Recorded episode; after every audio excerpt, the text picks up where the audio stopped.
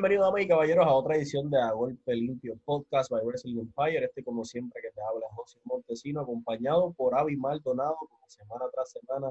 Y antes de comenzar, queremos agradecerle a todos ustedes, ya que por no sé cuán, cuán semana, Avi, estamos, eh, gracias a todos ustedes, dentro de los 100 más escuchados en deportes en Estados Unidos. Sí, Agradecido con todos ustedes, ¿verdad? Con la fanaticada que nos escucha. También estuvimos, eh, ¿en, qué, ¿en qué otro sitio fue que estuvimos? En Nicaragua. Nicaragua, República Dominicana, par de...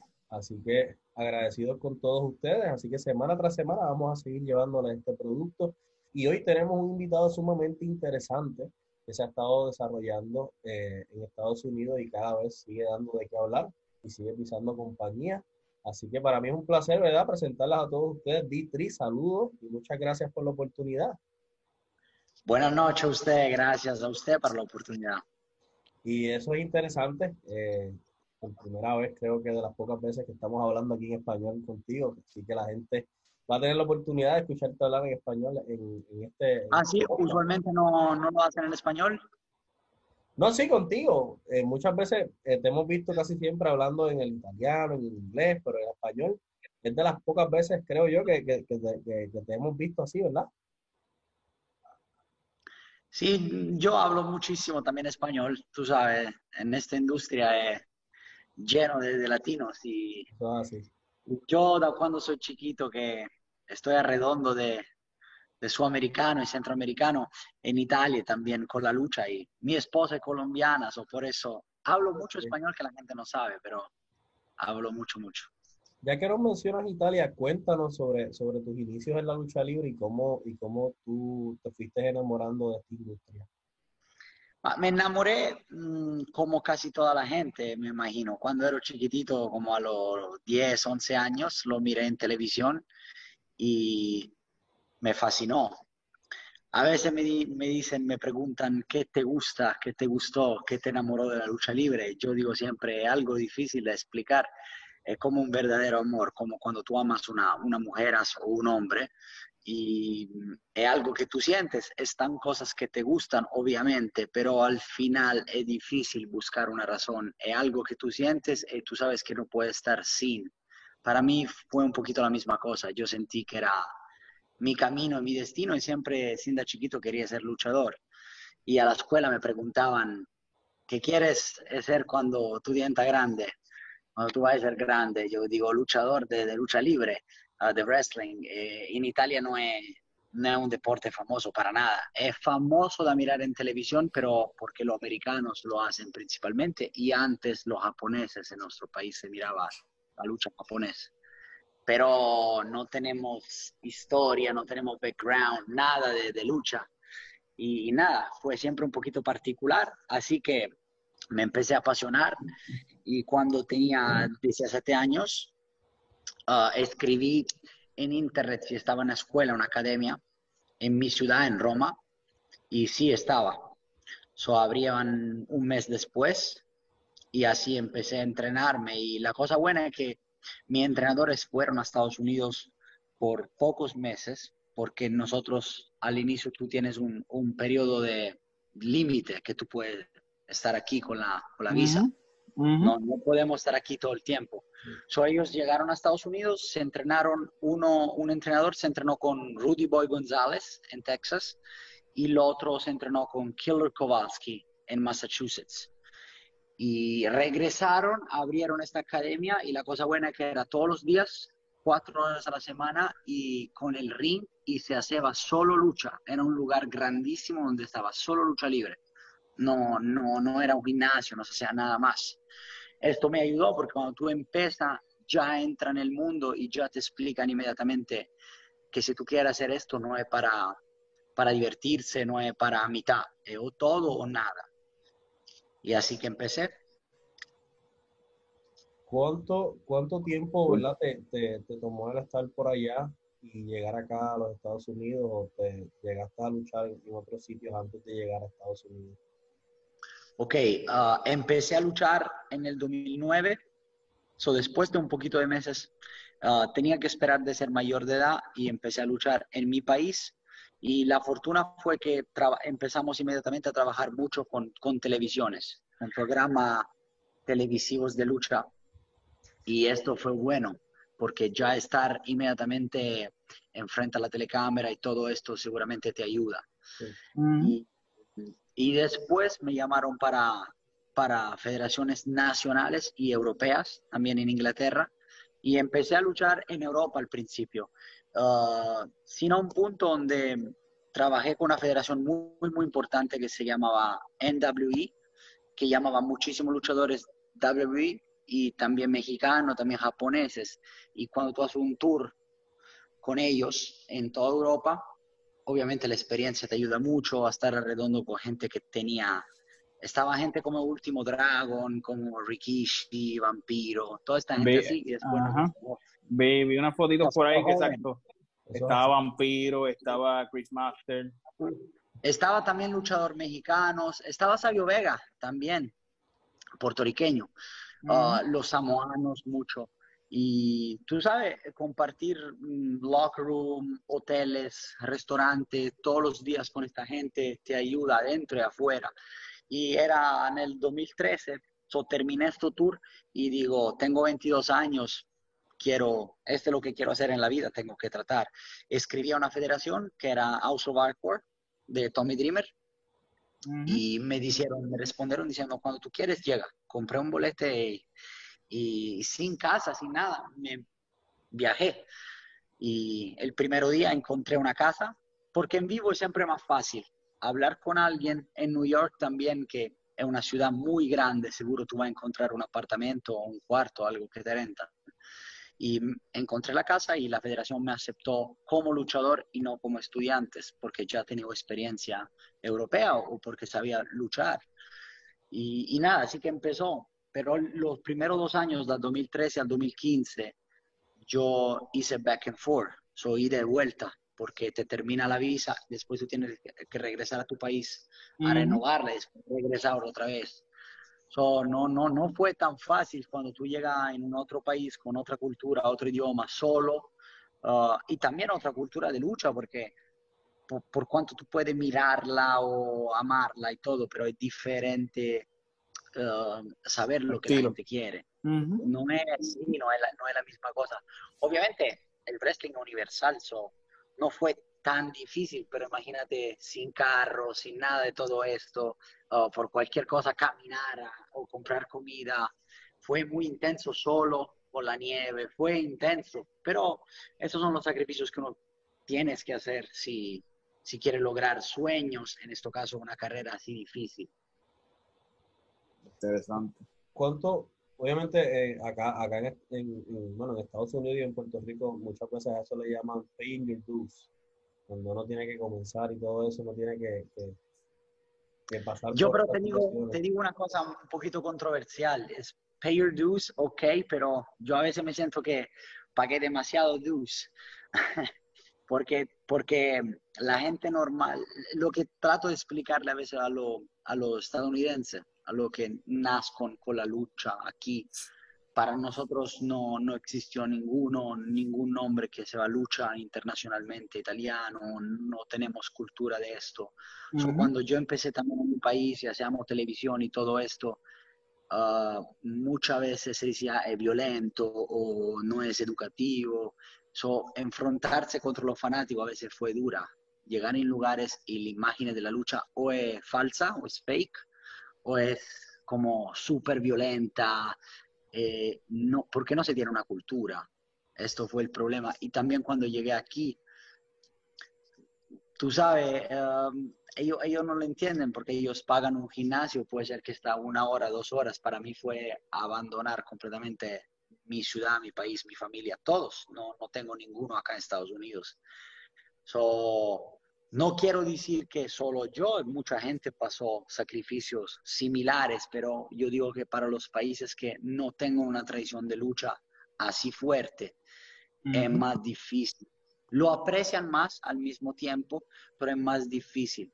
Ellos acá tengan ya el idioma, ya... No es fácil, es siempre una carrera súper, súper difícil, pero imagínate, si se parte a cero, para algunos países se parte a menos 10, porque también los estereotipos, tú eres italiano, no, no existe ninguno de lucha libre, no, no tiene ninguna teoría de, de, favor de alguien que te habla de ti, ¿entiendes? No. Yo no hay una leyenda, no tienes una leyenda allá en el país que te... Un camino nuevo para atrás. Ni un contacto. por, eso digo, sí, pay your dues, pero a veces te digo la verdad.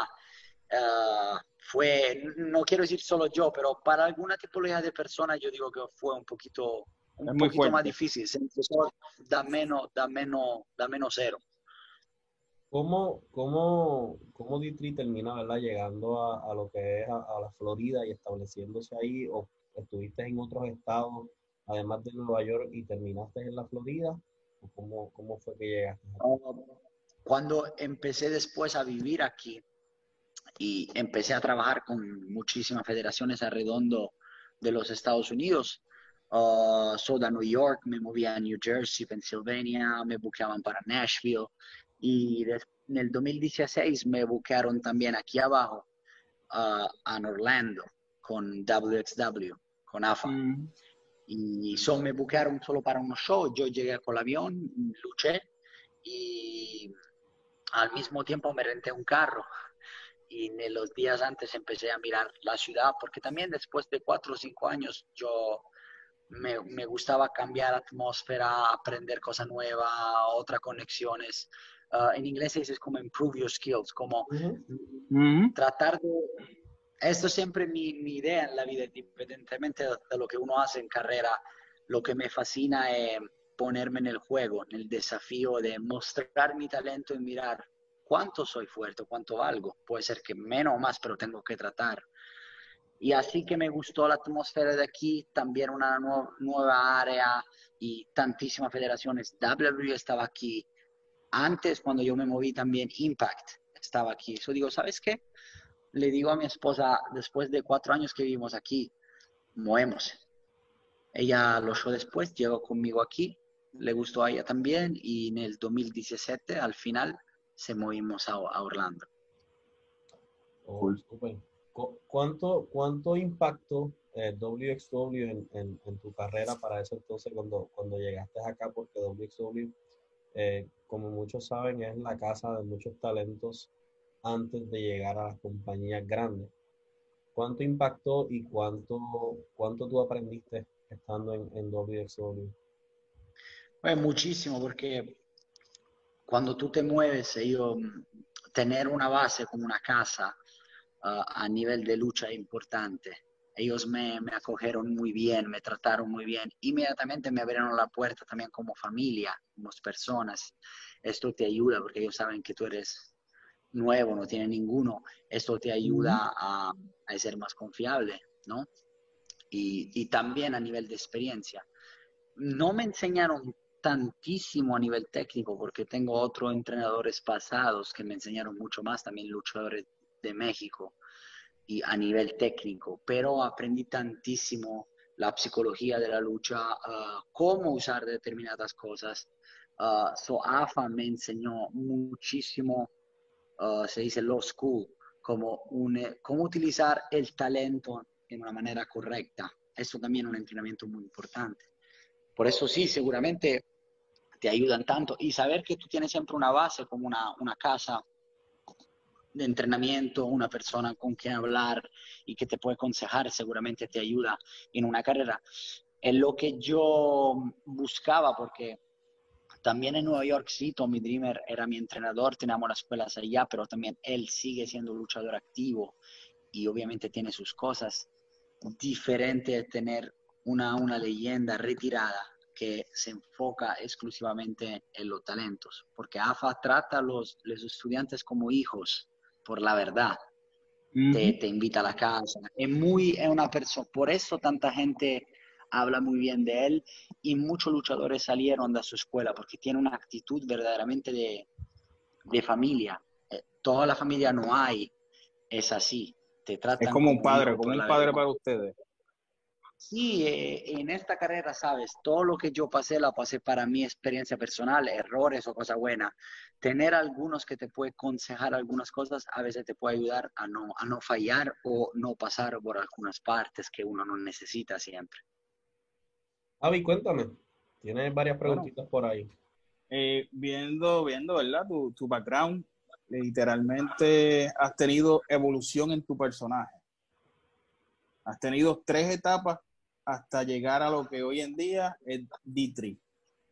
Cuéntanos más o menos cómo fue esa fusión, esa, ese intercambio de tus personajes. Yo, yo, siempre, yo siempre me llamé D, 3 so D3, siempre, siempre, siempre. Eh, porque da cuando tengo dos apellidos con la D, un nombre con la D, y da cuando soy niño me llaman así, D3, D3. Okay. Y porque nosotros en Italia no tenemos dos apellidos, tenemos uno, como sacan los americanos, tenemos uno solo. Y mi papá tiene dos apellidos. Si tú tienes dos apellidos, eres como de orígenes nobles en mi país. So, esto me creó muchos problemas a la escuela porque no sabían el primo apellido, el segundo, cómo, cómo es. Yo digo, no, es todo uno, ¿entiendes?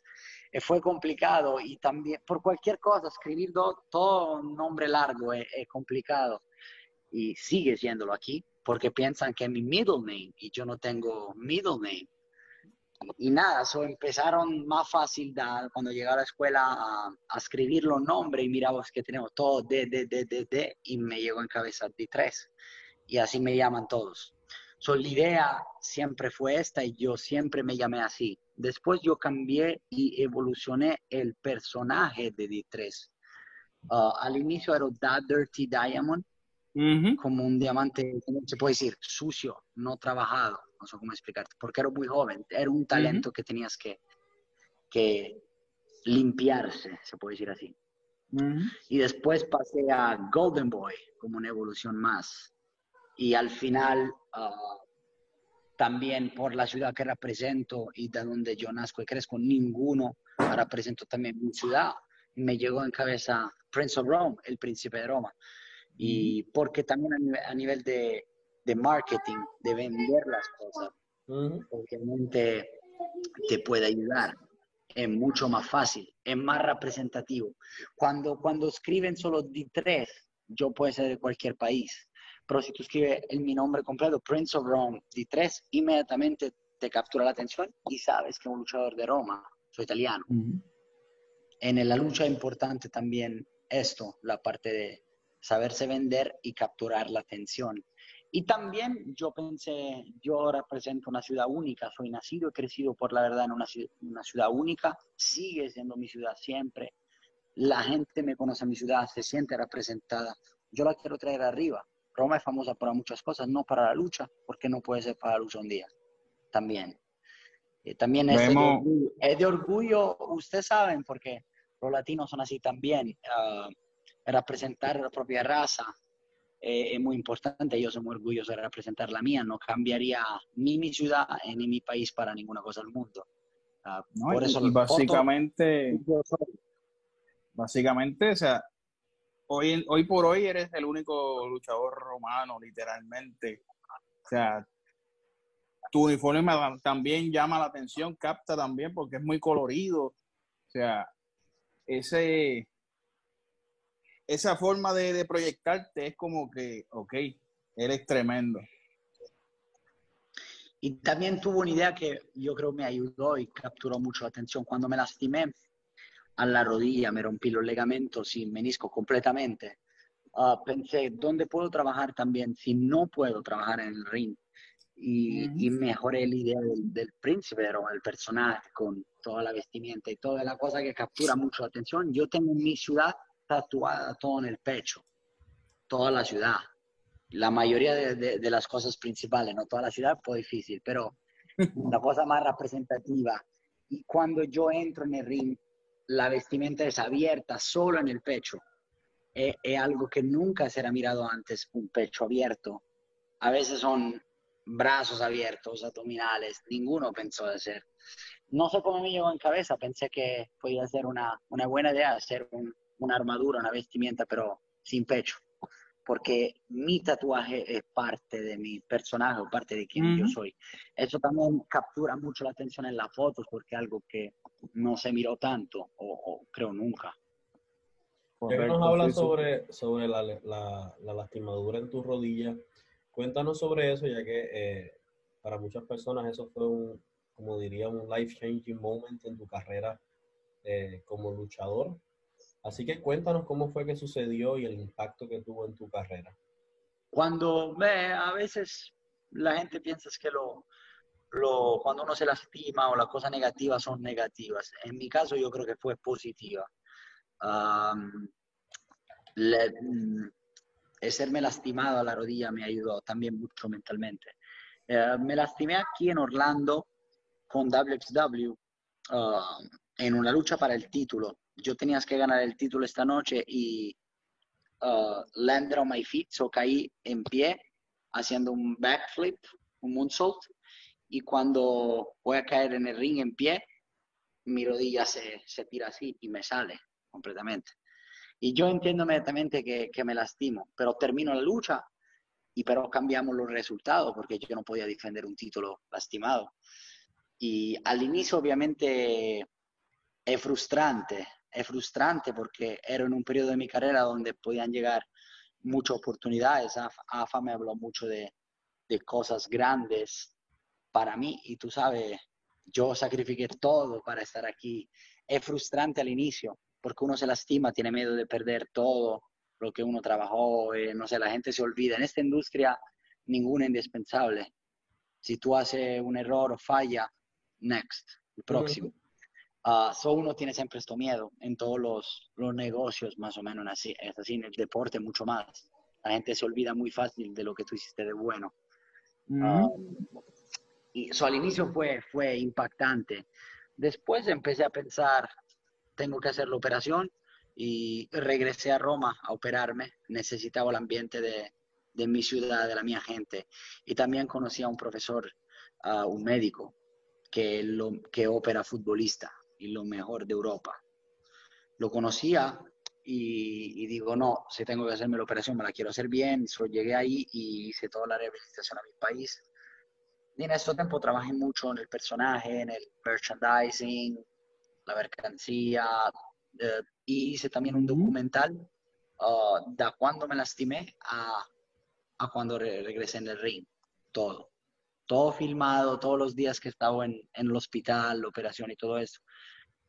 Por recordarme lo que uno pasa. Y eso sí, fue duro, fue duro, pero yo decía siempre, lo tengo que aceptar, es parte de, lo que uno decide, no es culpa de ninguno, yo me lastimé solo y sí en un ring, pero cuando uno busca una carrera o decide hacer algo en la vida, están cosas buenas y cosas malas. En nuestra carrera, hacerse daño es parte de, del trabajo. Uno tiene que aceptarlo. Y yo lo acepté y. la cosa era regresar antes posible. So, yo hice rehabilitación todos los días, cinco o seis horas. Yo le digo al fisioterapista el máximo que puede hacer, dime, yo hago, el máximo, yo quiero regresar. So, fue duro, pero en mi caso fue, a veces digo de buena suerte, porque después que yo me lastimé, empecé a hacer más de lo que hacía antes. Hice muchas buenas cosas y tantas cosas antes, pero después de lastimarme, uh, empecé a luchar por WWE, ahorita W y traba, trabajo más que trabajaba antes, trabajaba tanto antes, pero ahorita trabajo mucho más también. Um, a veces, no sé si es casual o coincidencia, pero el, el lastimarme me, me trae buena suerte. También mental, mental te ayuda a, a, a aceptar no solo la lastimarse esto, pero también a, a, mirar lo que uno tiene. Yo tengo una hija y tú sabes, nunca compartí con mi familia así tanto da cuando empecé a luchar. Nunca regresé a mi casa así tanto tiempo y sin pensar a la lucha a compartir con mi hermano. ¿Entiendes? A veces se aprecia cosas que cuando uno está en esta carrera y cuando uno trabaja, generalmente todos los días no piensa porque no se para un segundo a afirmarte. Uh-huh. Que la obsesión de llegar es muy fuerte.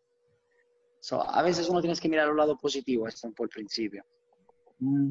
Ya que nos habla sobre, sobre lo que sucedió luego, cuéntanos sobre esas luchas que tuviste en, en, en WWE eh, muchas, unas de ellas con, con, el mismo Braun Strowman, el campeón universal.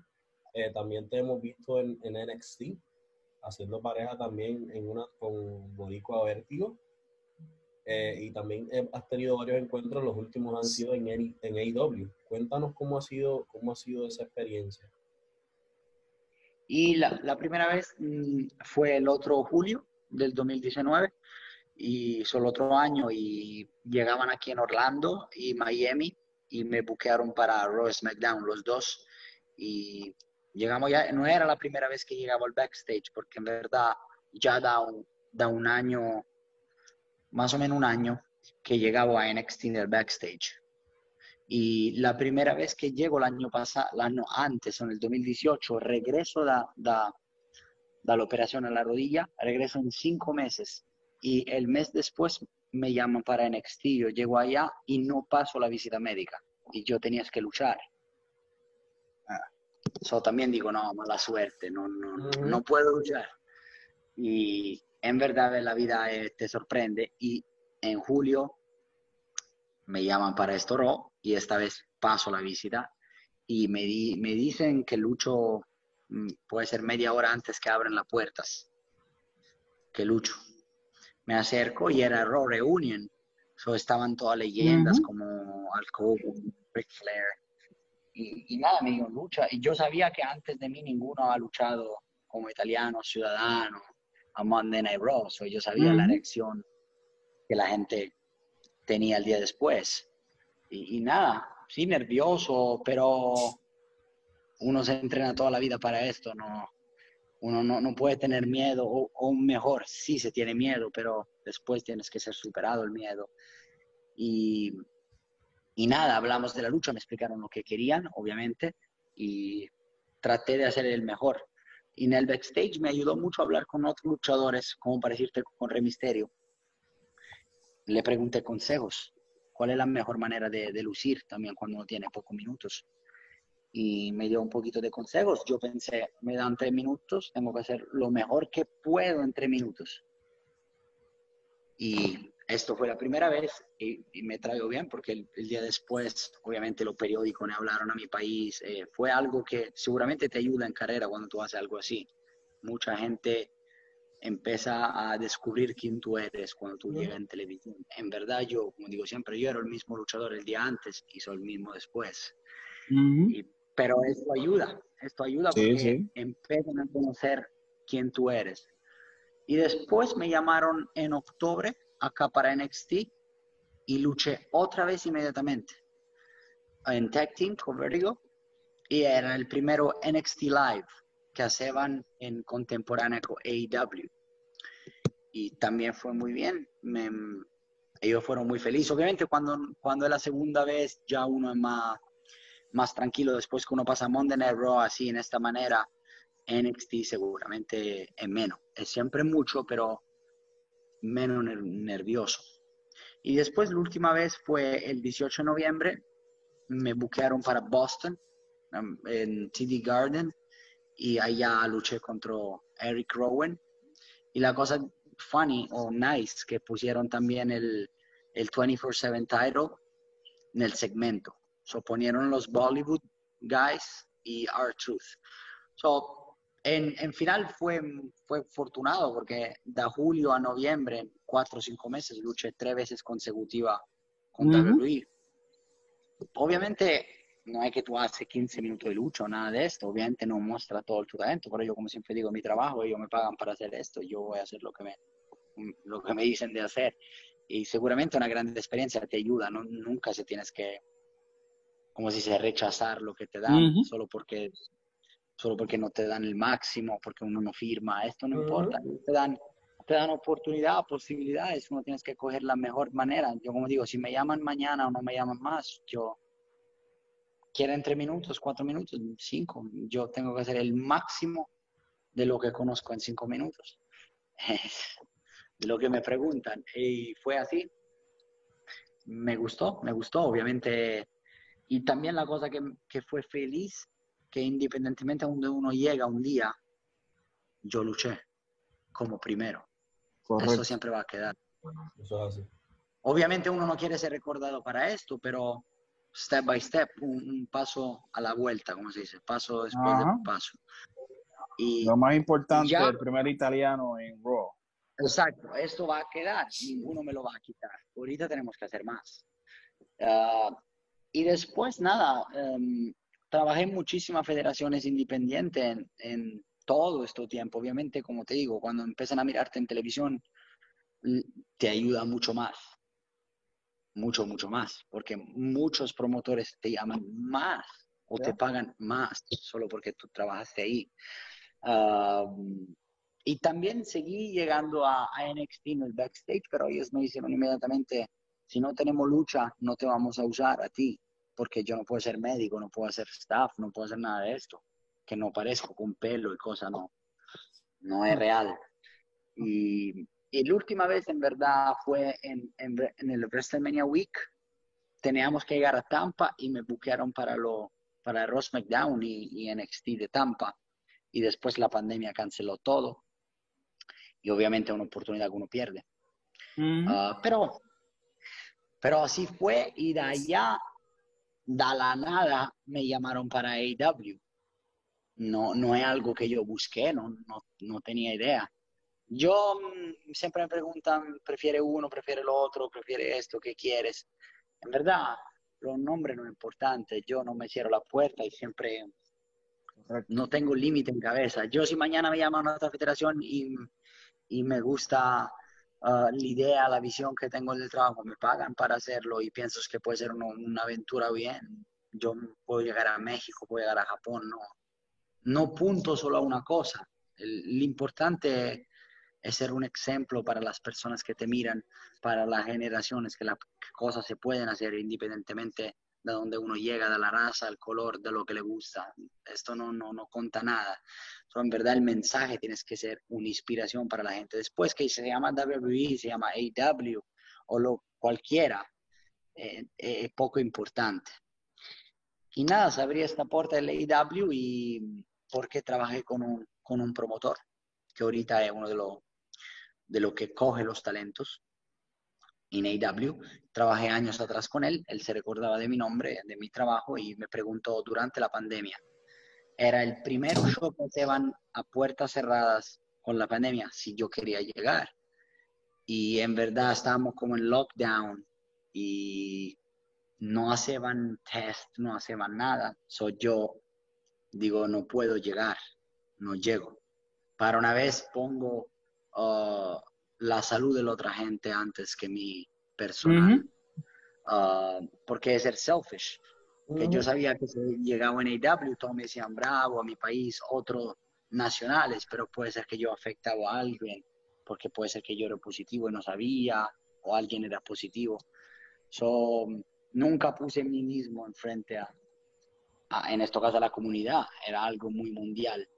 Y, pero fue muy triste en, en mi vida nunca me capitó decir no a una ocasión así importante. Yo pensaba que nunca regresaba a una ocasión así, que uno se cierra la puerta. Y no, y la vida te sorprende otra vez. Y después, en agosto, me llaman si disponible para... Ellos entendieron en verdad, fueron muy bravos, ellos entendieron, me hicieron, entiendo perfectamente por qué dijiste no. La razón no es tu culpa, es global. Y en agosto me llamaron otra vez y empecé a luchar. Y te digo la verdad, llegar ahí mm, mm, es muy bueno. La, la AW tiene una muy buena organización, muy buena visión, un proyecto muy interesante. Todos los talentos tratan de ponerte en manera mm, como se acogedora para que tú puedas trabajar bien. La atmósfera es muy tranquila, no es pesada, esto me gustó, yo, yo no conocía, nunca, nunca he estado en un backstage o nada de esto. Y verdaderamente fueron tres y cuatro luchas en verdad con ellos. Y muy, muy... Me, me gusta también que ellos te dan espacio, te dan tiempo. Uh, tengo verdaderamente una visión, un proyecto muy interesante, muy innovativo, jóvenes.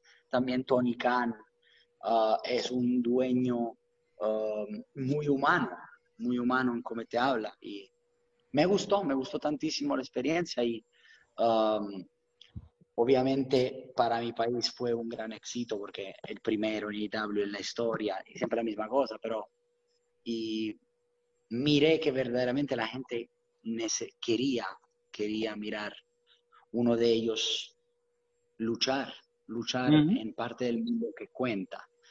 Eh, y nada, creo que se puede abrir algo importante con ellos. Obviamente no, no tengo idea qué quieren hacer, pero creo que está una buena posibilidad de seguir un percurso más constante, ¿no? Con la AEW. Interesante. Recuerdo, yo estuve presente eh, en varios de, tus encuentros en NXT. La primera vez que, que, tuve la oportunidad de verlo fue la noche en que hiciste pareja convertido. Y para el que ha ido a NXT en Full Sail University, saben que antes de que comience eh, la lucha, tú tienes que hacer las filas afuera y adentro están los, los talentos que han sido invitados y William Regan les hace, se sienta a hablar con ellos eh, aproximadamente pues, hace una hora, hora y media. Eh, ¿Cuál ha sido las cosas que te han llevado cuando has, has estado ahí y has tenido la, oportunidad de conversar con una leyenda como William Regal, las oportunidades que has tenido en AEW? ¿Qué es lo que te ha llevado a hacer, a hacer el, el DT de hoy en día? ¿Qué me recuerdo más o qué aprendí más? ¿Qué, qué, qué, qué te llevas y, y, cómo eso te ha ayudado a ser quien tú eres hoy en día? Lo que me, en verdad me confirmaron cosas que siempre me enseñaron o que siempre pensé es lo más importante. Como para decirte, yo siempre da cuando empiezo, da cuando empecé, inmediatamente, todos los detalles para mí son muy importantes. Detalles minimísimos súper mínimo, segundos, pasos, entradas. Y en muchos lugares a veces, eh, obviamente entiendo que no siempre se tiene tiempo, pero no se uh, fijan en todos los detalles y a veces esto hace la diferencia. Y después cuando llego en estos lugares miro que todo, verdaderamente todo, es organizado en manera perfecta, perfecta, uh, como las entradas, para decirte. Uh, las entradas también luchadores afirmados mm, tratan la entrada más de una vez. La gente le dice, no, no, no, no, mm. otra vez, mueve la mano más low, más. Y es una cosa que cuando yo empecé a luchar en Italia, me enseñaron a hacer. A tratar la entrada como si tú en un videogame, cien mil veces. En la misma manera, lo mismo paso, como una película. Y siempre pensé, ¿por qué a veces no se hace esto? y después llegar en este lugar me confirmó que, me confirmó que efectivamente si a estos niveles tratan segmentos, tratan finales, verdaderamente lo tratan como si lo tengan que hacer. También luchadores de, de gran nombre tratan el final. ¿Por qué en otros lugares menos no se hace esto? la, la cosa que más me absorbí más esto me confirmaron muchas cosas que me enseñaron que pensaba y al final miraba que era así por la verdad, solo la intuición era buena. Eh, obviamente consejos, pero son tantos los consejos que te dan que al final cogerle uno es difícil. Te le puedes ir tanto, entender que la lucha es entretenimiento, que nosotros somos también actores. Ah, lo que aprendí con el tiempo en la carrera eh, que uno no tienes que ser tan orgulloso de uno pierde, gana, o, todos quieren ser macho, fuertes, ah, uno nunca llora o nada así. Y no, no, esto no, no significa nada. No eres más hombres porque toma más o porque no lloras. No, no, no es así. En la lucha igual. No eres más fuerte solo porque te muestran más fuertes aceptar también hacer cosas funny, hacer otra tipología de, de entretenimiento si te preguntan de hacer, porque eres un trabajador, eres un actor, un actor, eh, obviamente el más bueno en lo que sabes hacer varias tipologías de películas diferentes, la cómica, la, la serie, la drama, ¿no? Eh, eh, igual la lucha. So, esto te puedo decir otro consejo es como de ser único, de traer algo tuyo, de ser tú mismo, independientemente si, si a alguien le gusta o menos, mostrar de ser tú mismo. Ah, están tantos consejos que uno absorbe, pero la cosa más es técnica. Lo que te estaba explicando, lo que estaba explicando más, los detalles de cómo curan, todos los detalles en cada singular cosas. también en cosas en el backstage, cómo se calientan, no sé, cosas verdaderamente que son pequeñas y yo me recuerdo cómo se calienta este luchador y digo, esta es una buena idea, porque uno se calienta así. Eh, pequeñas cosas así. Como, como diría, como diría un, un, ilustre luchador local, una leyenda local de Puerto Rico, esto es sobrevivir y mantenerse. Sobrevivir y mantenerse, eso es así. ¿Cómo, eh, ¿Cómo ha sido tu experiencia trabajando con, con, puertorriqueños? Ahora mismo en la actualidad en Florida hay muchos puertorriqueños. Está Ángel Fashion, está eh, Action, Jackson, Héctor Perfecto, eh, Raven, hay muchos luchadores. ¿Cómo ha sido tu experiencia laborando con ellos? Te digo la verdad, yo buena porque um, siempre me crecí con latinos. En Roma mm, me crecía con peruanos y después me entrené con mexicanos, mi esposa es colombiana. en verdad, a nivel también, para mí fue más fácil porque hablo español y son las personas que más siento en cerca aquí, porque no, no están italianos, no está ninguno que conozco de Roma, para decirte eso. Para mí es difícil encontrar un lugar o alguien que me hace sentir en casa. Acá no están tan, súper poca persona de italiana verdadera como yo que llegan a mi país.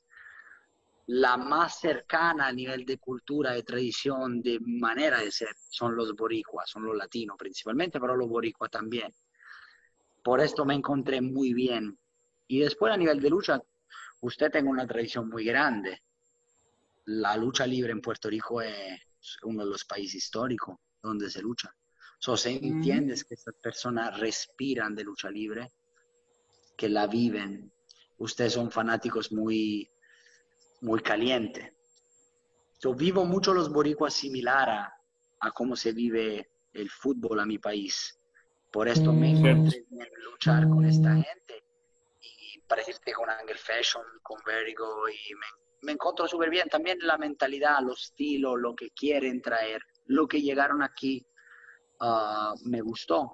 Y yo creo porque al final el, el humano que hace la diferencia, no, no tanto uh, la experiencia de lucha, sí, obviamente, pero el humano. Ustedes son un país muy humilde también de alma, personas muy acogedoras, muy familiar, también si uno no se conoce, y esto ayuda a trabajar también.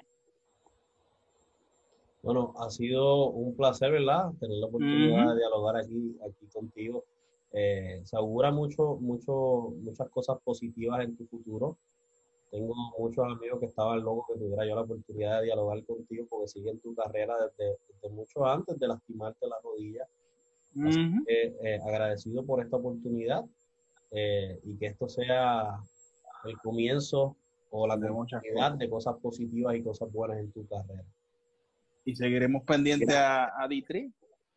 Seguiremos pendientes, pendientes. Gracias.